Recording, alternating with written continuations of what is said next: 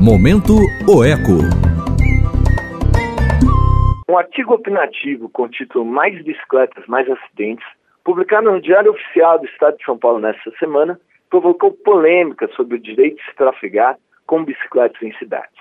Na esteira de informações descontextualizadas, tomadas sem nenhum critério científico ou cuidado, vem uma enxurrada de comentários em redes sociais classificando como suicidas ou malucos os que optam por pedalar na cidade e reforçando a ideia de que ruas e avenidas devem ser exclusivas para veículos motorizados.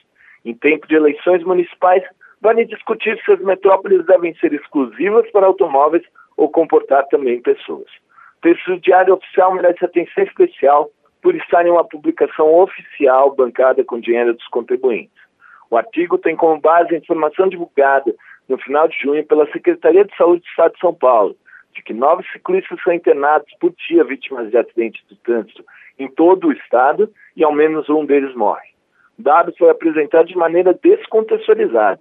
Procurada, a assessoria de imprensa da pasta não soube informar onde aconteceram tais acidentes, com a relação entre o número de acidentes, a densidade demográfica da região e a evolução do uso de bicicletas como transporte.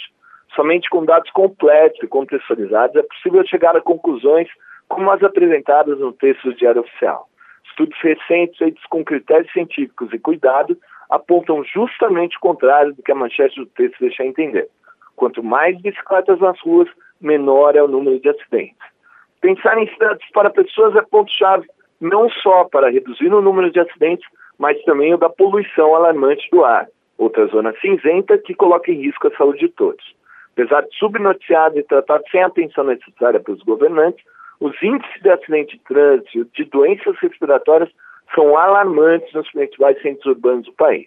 Especialistas do Instituto de Energia e Meio Ambiente alertam que há necessidade urgente de revisão e atualização dos índices dos limites hoje vigentes. Um estudo nesse sentido, esse sim científico, recheado de dados, contextualização e informações completas, está prestes a ser divulgado. É com dados que se combate preconceito e sensacionalismo. Associações de ciclistas reagiram ao artigo opinativo e descontextualizado do Diário Oficial.